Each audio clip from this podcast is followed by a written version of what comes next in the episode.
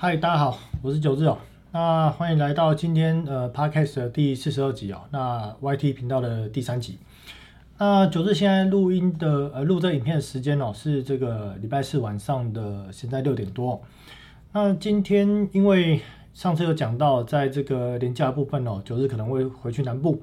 那所以呢也刚好本来就预计这个礼拜四要来录这个影片哦。那刚好也今天在。中午的时候，这个俄罗斯呢正式对这个乌克兰开战。那当然，今天台股在盘中也受到这个部分的一个影响哦，所以呃指数跌幅比较大。那我相信市场呢，呃很多的投资朋友一定很关心说现在的一个局势演变怎么看。那呃基本上哦，呃在这个部分，我一开始先来讲一下有关于这个俄罗斯哦为什么会来去呃攻击乌克兰这部分哦。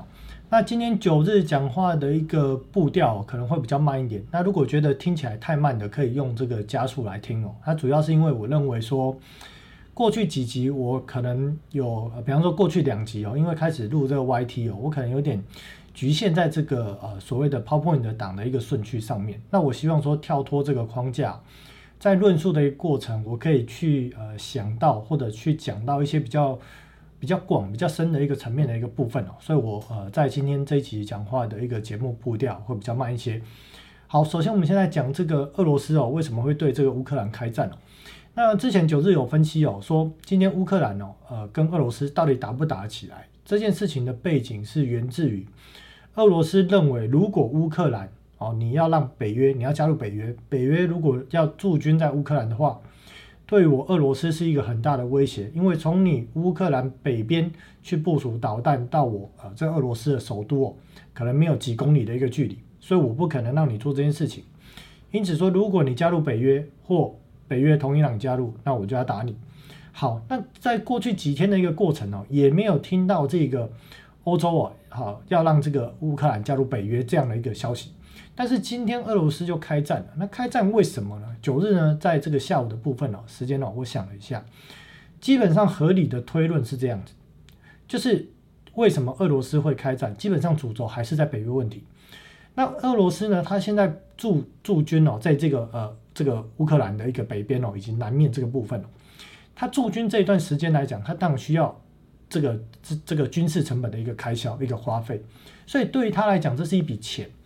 那今天如果我后撤我的军队，当然大家会讨论说会不会完全撤军？这件事基本上不太可能，因为他如果一旦撤军，乌克兰加入北约，俄罗斯是来不及部署，在第一时间来不及部署兵力的，所以乌这个俄罗斯他顶多后撤。可是今天后撤，他驻军在那里，他依然要消耗他的军事成本。那对于俄罗斯这个国家来讲，它最大的这个最软的一个点，最弱的一个点，就是它的一个经济。所以呢，今天军事。驻军在外，他需要大量的开销。那他认为说，基本上我判断啊，应该是俄罗斯的这个军方或政府的一个高层单位，他们分析就是，最终乌克兰一定会加入北约。今天不加，明天、后天、下个月或明年也都会加。那我不可能动不动就在大大规模、大动作的调派我的一个兵力，消耗我的。成本，我的军事成本，我的人事成本，这对他们经济是很伤的。所以早打晚打都是要打的一个状况下，今天就开战。好，那今天打下去呢？当然，美国有更多的理由来去制裁，这个也达到了美国的一个目的。什么目的？就是讲美国就两个目的。第一个目的就是为了要制裁俄罗斯，凝聚美国本土民主党选票的一个凝聚力。第二点呢，它就是要所谓的让欧洲美元回流来去买美国。的一个呃政府公债，那今天这个状况打下去之后，目前这个这个状况造成了呃短期上哦呃全球的股市大跌，包含了俄罗斯今日大跌有四十几 percent 五十几 percent，那市场都关注在于说这个仗到底会打多久，或者这个仗打下去对股市会有什么效应，以及这个仗是不是打完了股市就会趋缓。那我说实在，我认为这些财经专家在讨论这些事情，基本上是一。基本上是完全没有去分析到这件事情最背后的一个本质跟关键的一个重点，就是说，如果你要把政治跟经济去做挂钩，那经济这件事情得利的是谁？目的是什么？你要站在什么角色角度去思考？我觉得这是一个很基础去分析一件事情的要领。那九日就讲说了，今天这一场仗在打之前最吵闹的就是美国，美国的目的就是为了要让资金回流美国。那美国现在面临最大的问题是什么？是通货膨胀啊！通货膨胀这件事情，它它怎么解决通货膨胀这件事情？基本上，它要解决通货膨胀这件事情哦，它大概有几个层面。第一个层面，基本的就是升息。那升息这件事情，到底最终要在今年升五码、六码还是七码？如何才可以压制通货膨胀？不知道。升的过程要边走边看，看 CPI、看 PPI、看 PC 有没有降下来。第二个点 就是所谓的量化紧缩，但是量化紧缩 QT 真的是实质因为大量的 QE 所造成通货膨胀吗？这个问题我们很好去思考。如果是 QE 造成通货膨胀，那为什么在过去二零零九年开始大量的量化宽松没有造成通货膨胀？九日在之前的频道就有讲过。这些钱其实都淤积在金融体系里面，哦，淤积在金融体系里面呢，就可以让这些金融头号玩家，哦，这些呃这个华尔街这票人，大量的运用低利率，然后很多的钱来去炒作金融资产，或者在所谓的回购市场，大量的就是反复的开启杠杆式的交易，二十倍不够，开三十倍、五十倍，好，开这么大的一个杠杆来去交易，去来去做套利。所以呢，Q E 这件事情它不是造成这一次通货膨胀的本质跟原因。这次通货膨胀的本质有三个点。第一个点是从川普时期到拜登哦，川普要卸任前到拜登，大量的向实体经济投放金钱，好，这是第一个点。第二个点是呃，在这个供应链打结的一个问题上面，导致运输成本大幅上扬，并且供货的流程十分不顺。造成通货膨胀，这是第二个原因。第三个原因，供应链本质的改变。什么叫供应链本质的改变？我们看到台积电现在要去日本设厂，要去美国设厂。美国呢需要呃，美国投入大量的一个资金，他想要发展它的半导体。欧盟也是，这个就是所谓的各个国家、各个区域的政府，他都希望在他当地设有所谓的半导体的供应链、半导体的产线，最好是晶圆代工。这个就叫做所谓的一个供应链结构改变。供应链结构改变最终会造成什么结果？一定会造成生产成本的上扬。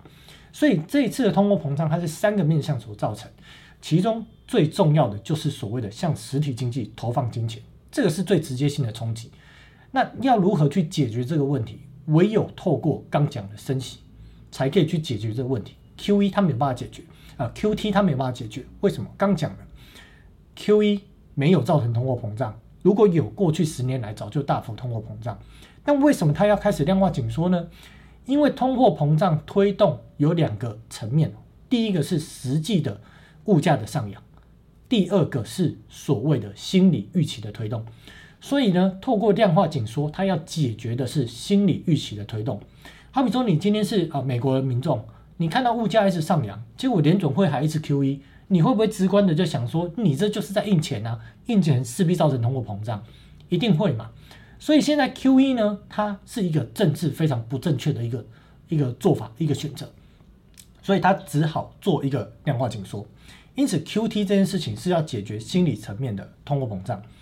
那另外在这个升旗的一个部分，升旗的一个部分，它到底要升旗嘛？其实对于美国来讲，它不很不想升旗，为什么？因为目前的利率维持在零到零点二五 percent，一旦它升息，表示它发债的利率成本会上扬。那这个过程中，利率如果一直啊往上冲，对于美国来讲，它的一个举债的金额它就必须要增加。为什么？因为我们去想，现在美国呢每个月呢啊应该说每年每年它都在大量的去举债。就是一直在增发债务，增发债务啊！每次原本的债啊到期了，再还，哎还不够，还要再继续发债。所以现在美国债务呢，从二零零八年十兆多，现在已经来到了三十兆，突破三十兆。它就是要一直去增发债务，维持它的一个联邦基础的一个开销，包含了还还利息。所以今天如果一旦美国的债券价格下跌，反之值利率上扬的时候，它新发的债券的成本就必须要提高，给人家的利息就要多。那这样子只会加速美国更快速的、更多的增发它的一个美国国债，最后如果当他美国国债的呃付的一个利息达到他的一个税收达到四十 percent 甚至五十 percent 以上的时候，美国金融体系美元债务的一个体系就准备瓦解，所以美国要避免这样的一个情形。那根据美国二零二一年哦七月，他们一个财政部哦，就是预算委员会啊做的做了一个调查，如果以现在这样的一个利率，就是当时还没有通货膨胀利率，大概在一个 percent 哦左右。假设长短债啊，假设它平均的一个利率就是一个 percent，这个利率一个 percent 呢，它根据这样的一个去计算，如果到二零三一年十年过去，美美国它要支付的一个利息的成本，大概到二零三一年会占它。的税收的收入百分之十二，那我们去想一个问题啊，这个数值是基于它还没有通货膨胀去计算的一个数值，那它现在通货膨胀了，它的债券的利率是不是要给的更多？所以呢，如果它的一个通货膨胀，它的利率是比原本它预期的估估值高三倍，好，假设原本它估平均大概一个 percent，结果呢，过去未来十年平均是三个 percent，那它的发债的一个速度跟它发这个还人家利息占他的税收的一个比重要达到多少？基本二十起跳，甚至三十起跳。这样如果是这样的一个过程，美元这个债务的这样的一个游戏很快就结束了，美元时代的一个霸权也将结束。所以对于美国来讲，它要解决通货膨胀这个问题很重要，并且它要维持它的一个债券价格不能再继续下跌，因为如果债券价格继续跌。市场预期通货膨胀更严重，它未来发的债的成本就更高。所以呢，目前我们看到，为什么在这一个过程，在这乌俄冲突的过程，原油的价格一直涨，在一直上涨，上涨它必然就会造成通货膨胀。可是美国它不 care 不 care 这件事情，但也不可以说它完全不 care。它透过要让伊朗可以恢复原油的出口，以及它要透过页岩油的增产来解决油价问题。但是它本质的一个目的是目的性是什么？因为对于美国来讲，它的一个债券的一个交易量、交易规模跟股票比起来，债券的交易量跟交易规模是更重要。我们看这张图表，如果听 podcast 看不到没关系，九日念出来。美国的一个政府公债在二零二零年哦，它平均每天的交易的金额哦是六千亿美金。那股票市场是多少？是四千八百亿左右。而且我刚讲的这个债券哦，是不包含美国股票呃，美国的一个回购市场。美国回购市场每天的成交量，每天哈大概在两兆美金左右。好，这个是不包含的数字。所以美国对美国来讲，它的债券的交易的重要性，债券价格的稳定度，特别是政府公债，比美国股票市场更重要。所以现在美国在做的方式就是，除了透过所谓的升息抑制通货膨胀之外，还有一招可以抑制通货膨胀。我想很多财经专家都没有想到，很多的分析师也没有想到，也没有在讨论这件事情。我真的不知道他们到底在分析什么。这最重要的点就是，他要透过让经济衰退来去压制通货膨胀，这是一把杀手锏。讲到这个时候，大家就会想说：九日你是不是疯了？让经济衰退，神经病吗？我跟大家讲。今年经济哦，如果通货膨胀压制不下来，最终经济也会衰退。那那个叫做长时间的衰退。可是如果它透过升息，再加上刻意的让经济衰退，怎么让它衰退？让股票市场资产价格下跌，股票资产价格下跌，同时让经济衰退，还可以再做到一个目的：股票市场出来的钱，它会进去债券、美国的公债市场去作为美国公债的买盘。再加上欧洲美元回流的钱，两股力道去补足联准会从三月开始不再 QE 的缺口，它透过这两个方向来去补齐这样的一个缺口，让债券价格下跌的速度放缓，并且透过打击股市，打击股市，美国百分之七十的七十几的民众都持有股票。当你比方你想一个概念哦，你现在手上的股票，你股票价格大幅下跌，而这些钱可能是你辛苦赚来的，也有可能是你去借钱。当你的资产价格下跌的时候，你会不会降低你的开销、你的支出？非必要性的一定会，这样的一个过程就可以造成所谓的实体经济的衰退。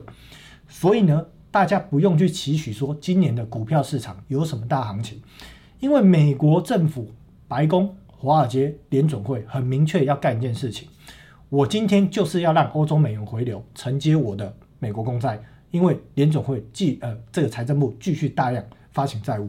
第二点，我就是要让我的股票市场，股票市场卖出来的钱来去承接所谓的债券市场的一个卖压。所以呢，今年股票市场的下下这个价格的一个下跌，基本上它是一个趋势。这趋势就是说，我找一张图哦，等我一下。这个趋势就是说我今年股票市场基本上我今年不救了，我就是让你股票市场一直盘跌。请问我们去试想一个问题：从股票市场一月份开始下跌的过程中，有哪一个联总会官员还是美国高层大佬，好，或者是相关的官员出来讲说，股票市场哦，今年哦，这个联总会会来拯救，还是我们会维持这个股票市场的资产价格，还是因为股票市场下跌了，所以我们今年哦不升息？有听到这样言论吗？没有。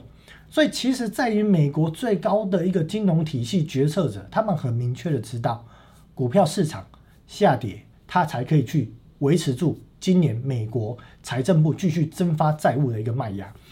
那其实九日哦，在这个呃一月，我看一下这个日期哦，呃，今天是二月十几号，那九日在呃二月哦，二月十六号，上个礼拜三哦，我在 FB 发了一篇文章哦，我说。短期的一个呃，这个公债的一个殖利率哦，它呃跌到一个很低的一个水位，并且短期的商业票券利率又快速跳升的状况，再加上我当时看到了，好在这边哦，右边这张表啊，如果用听的没关系，就是用念的哦。右边这张表呢，我光看到在二月二十二号、二十三号、二十四号这几天要发出来的半年期以上的债务，这几个金额加一加，至少就两千两千三百多亿。请问现在财政呃联总会不 QE 的一个状况下，这个一个礼拜发两千多亿的债是谁要买？谁买得下去？叫美国的一级交易商吃嘛？根本就吃不下去。所以一定要透过让海外美元回流，再加上股票市场出来的资金去寻找债券做避险，才能够承接住这样的一个这个所谓的一个呃债券的一个发行量。那基本上也不可能全吃。一定会从银行它的一个超额准备金抽出来吃，所以我们大家可以看到，明天礼拜五晚上公告哦，美国这个礼拜的一个超额准备金的一个水位应该也是会下降。所以呢，简单来讲，今天台股市场，我们来看台股市场 K 线图，这是加权指数的 K 线图哦，今天一根长黑下来，九日一直就在讲哦，我不太想去讲说什么台股会跌啦，看空不好，因为上面的人很讨厌。每天都全力在护盘，拿税金在护盘，反正也不是自己的钱呐，最好是每年的预算哦，一兆两兆，通通都砸下去护好。那以目前台股的市值来讲哦，五十六兆，外资占台股的一个市值大概百分之四十七哦，就是二十二十二兆多。那我们看这个线图哦，这个线图下面哦，我放了外资跟这个投信哦，那投信这边被挡到没关系，大家都有看满软底，自己去看一下。投信基本上基本上哦，最近哦几天几个礼拜，每天买，天天买。为什么投信的钱是哪里来？我们去思考投信的钱是哪里来？投信的钱就是所谓的民众去买基金的钱。那这些钱是投信经理人的钱吗？不是啊，这就不是他的钱。那上面呢有政治正确的压力，所以他必须要去维持去买进这件事情，维持这个股价的一个上扬，不能让股价下跌。同时呢，光谷行库火力全开，拼命的买股票，但问题。护不护得住？好，这边我打个问号，我不知道。但我就讲说，外资目前占台股的总市值百分之四十七，百分之四十七就是二十二兆。那外资你说二十二兆会全卖？我跟你讲，不可能，不会有全卖这种事情。外资只要在今年卖个两兆，请问这个盘要怎么护？怎么护得住？这是一个很大的问号。所以呢，今天月护只是在压缩这个时间，想要用时间换空间，但通常最后都换不到。好，所以呢，基本上持有一些台股股票的听众朋友，你去看所谓的 OTC 指数，你看 OTC 指数，你大概就可以真实的反映现在台股到底是什么状况。我前两天哦，去这个呃车子去做保养，那我就去问了一下，就机车去做保养，我就问了一下那个老板，我就在聊天，他就跟我讲说，去年哦，一大堆年轻人哦都在聊股票，去年二一年初吧，哦都在聊股票，哦今年呢？安安静静，没有人在聊股票，啊，不然就是提到股票就愁眉苦脸。他说呢，其实呢，来来去去看很多客人哦，基本上这一年多股票大概基本上不是赔钱哦，就是套牢。那这些里面又有很多的钱哦，他是去去借来的，他可能不是自由的一个资金。所以这个状况反映了一件什么事情？加权指数还在一万七、一万八千点，很漂亮，还没有开始跌。结果呢？结果一堆散户已经在里面套牢或大举的赔钱。所以这东西真的是，我觉得很很不知道该怎么讲啊。因为九日从去年的节目就一直跟大家讲说，我在年初我就已经把所有的股票清光了。我我没有在，我是坦白的讲，我去年我没有在做。这个做多没有做哦，我年初空一次，年终我就没动，年底我又回头又再空。那现在的一个状况就是，钱很多的散户都已经卡在里面，要么不是呃赔钱的停损的，要不然就是套牢套在里面，然后指数维持在很高的一个状态没有下来。那现在该怎么办？这也就是九日在讲说，去年基本上它就是一个赌博行情，什么赌博行情？就好比说航运，你也不需要基本面呐，你只要就是。航运好哦，这个这个运价啊，这个运费啊一直在涨啊，就是买航运拼命买啊，一百买买一百五，两百两百五买啊，一直买，结果呢，航运哦这个 V 型啊上去，A 型直接下来，跑的机会都没有，全部套在上面，啊一路跌下来，一路继续加码啊，一路加码加到手手软，加到手断掉，这其实就是所谓的一个赌博行情。我如果用打麻将这件事情来形容，就是去年的行情，二一年的行情就很像很多新手打麻将。双头不听听冲动，哎，绝张也可以自摸，啊，这就是所谓的去年的行情。那当回到正常的轨道，就是打麻将以哦扣除这个运势来讲哦，以几率学来说，当要打几率学的时候，哇，这些新手完全就不行，马上就被打趴。所以为什么九日从去年就一直在讲说股票低水位，低水位，不然就是空手不要买。去年就是度过这样的一个过程，听起来好像很讽刺，好像去年行情很好。但是走到现在二零二二年的二月，我相信真的还有继续在听九日频道的听众朋友，你应该是感同身受。那在这样的一个过程，我相信你应该到今天还会听，表示你在这个九日的一个呃谈话的一个过程，在那么多节过程，你多多少少是认同，这也让你其实少赔不少。那九日一开始就讲说，我今天做这个频道目的，我就是要告诉大家市场的风险，台股的风险来了在哪里，为什么这么解。好，那我也一直在做这件事情。那我到现在哦，我也没有改变我的立场，我也一直在讲说，市场的冲击将会是来自于美股，而不是台股本身。所以目前我们看到现在台股的一个状况，我呃前阵子有听几个分析师哦，在讲说台股现在本益比很低啊，十三倍啊，十四倍，所以很便宜可以买。但问题是，这些人有真正去研究，从二零零九年乃至于二零零八年开始。二零零八年的金融海啸，二零一零年、二零一一年的欧债危机，二零一九年的回购市场动荡，哦，还有包含了二零二零年那一波主杀杀下去，三月份那一波杀去，那是因为美国的 CCC 及乐色这个所谓的一个公司债债券价格暴跌，导致市场大量解杠杆，造成的连续性的垄断。这些的冲击都不是来自于实体经济的冲击，是来自于金融体系。去冲击实体经济，冲击股票市场。为什么这些人都没有在看这些过去历史的一个变化，每一次动荡的原因，而一直活在零八年之前？哦，股票市场每米低啊，基本面好啊，指数就会涨，股价就会涨。这个事情呢，早就从零九年量化宽松之后，早就已经变了。现在股票市场的上涨，就是决定有没有更多的钱，有钱就上涨，没有钱就不会涨，就是那么简单。